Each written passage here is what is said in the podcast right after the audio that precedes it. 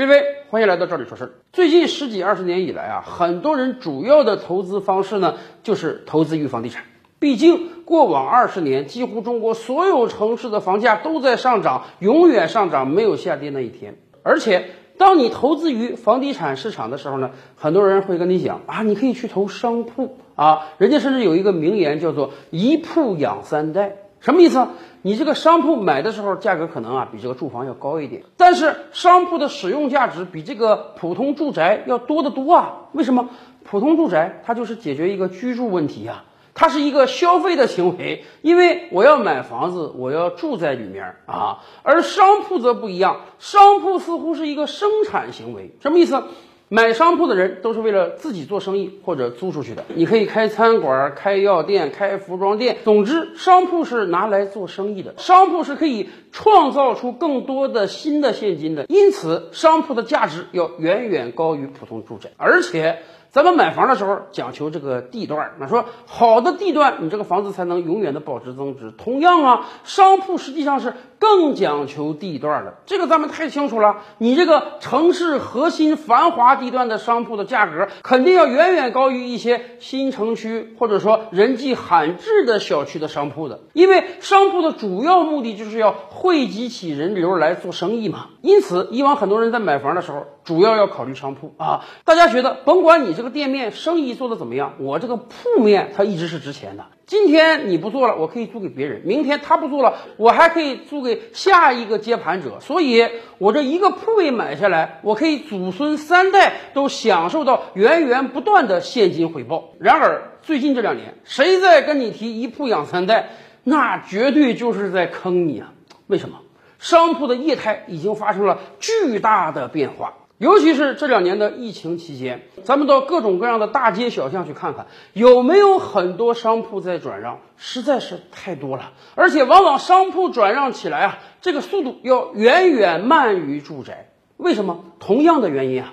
住宅好歹我有个居住属性，对于中国大多数一二线城市而言，近些年来一直是人口流入的状态，每年都有大量的大学毕业生、年轻人汇集到这个城市中来，所以对住房的需求是每年稳步上涨的。有钱的人呢，我可以买一套小的住房，我可以购买一些改善型住房；钱儿不太丰厚的人呢，我好歹我要租个房子，我要解决我一个基本的居住问题。所以住宅的出售和出租啊，相对而言还。是比较容易的，可是商铺就不是这样了。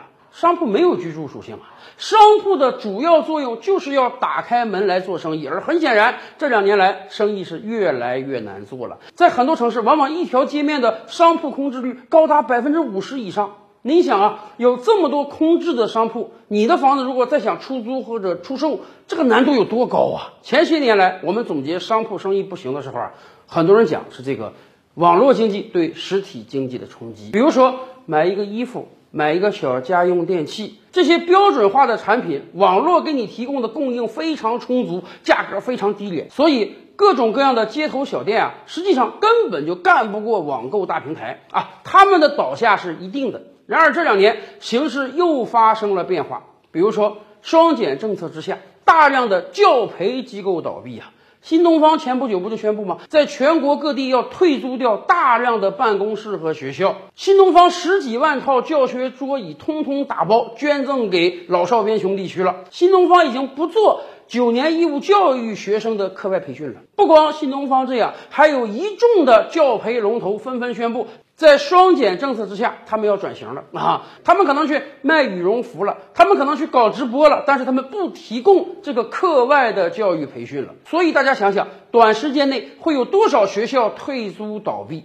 以往啊，当这个网络经济对实体经济冲击非常严重的时候，很多人觉得我这个学校能干得下去。因为一方面，中国家长对于学生的教育是非常重视的，给学生补课花多少钱都愿意；而另一方面，虽然网上有很多各种各样的课程，但是教育这个东西还真是啊，这个面对面的传授更有效果一些啊。所以很多人觉得，哪怕其他的实体店都倒掉，我这个学校不会倒掉。结果呢，一夜之间，几乎所有的教培机构都遭遇到了重大危机。我觉得，将来大家关门，这是迟早的事儿。说实话。教培机构的倒闭已经不只对临街的商铺有巨大影响了，还对很多大商场、大卖场有非常巨大的影响。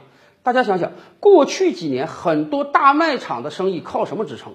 传统的卖服装、卖电器，那根本就卖不动了。很多五六层、四五层的大型商场，至少有两三层是彻底空掉的，因为进去买衣服的人的数量是非常少的。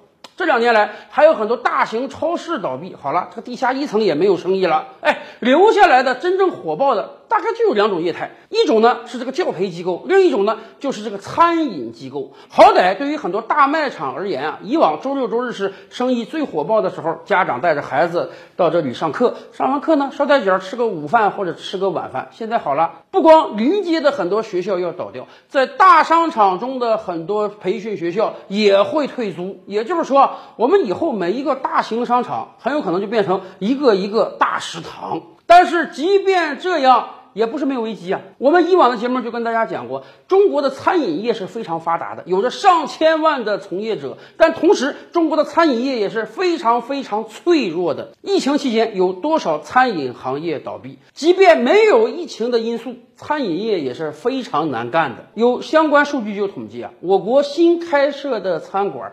平均寿命大概就是五百多天啊，你能坚持一年多就不错了。但实际上要考虑到有很多大型的连锁的餐饮企业，他们生存时间已经长达五年、十年了，所以呀，这使得很多新兴的餐馆，它的平均寿命连三个月、五个月都没有。我们经常看到一整条街的这个各种各样的餐饮铺面啊，每隔几个月啊就要换一个主人，换一个招牌。今天还是东北菜的，明天就是火锅了，后天就变成烤肉了。而这每一次的转让，对于我们消费者而言，啊，似乎我们还挺开心的啊，又有新的饭店可以品尝了。但是对于从业者而言，这要亏掉多少钱啊？装修费。铺位费、进货的成本、员工的工资，恐怕每一次餐馆的转手就是一个家庭的倾家荡产呢。所以，虽然全民创业的风潮正盛，但是很多人在投资餐饮之前已经越来越谨慎了。因此啊，大家可以想想，以后的临街店铺，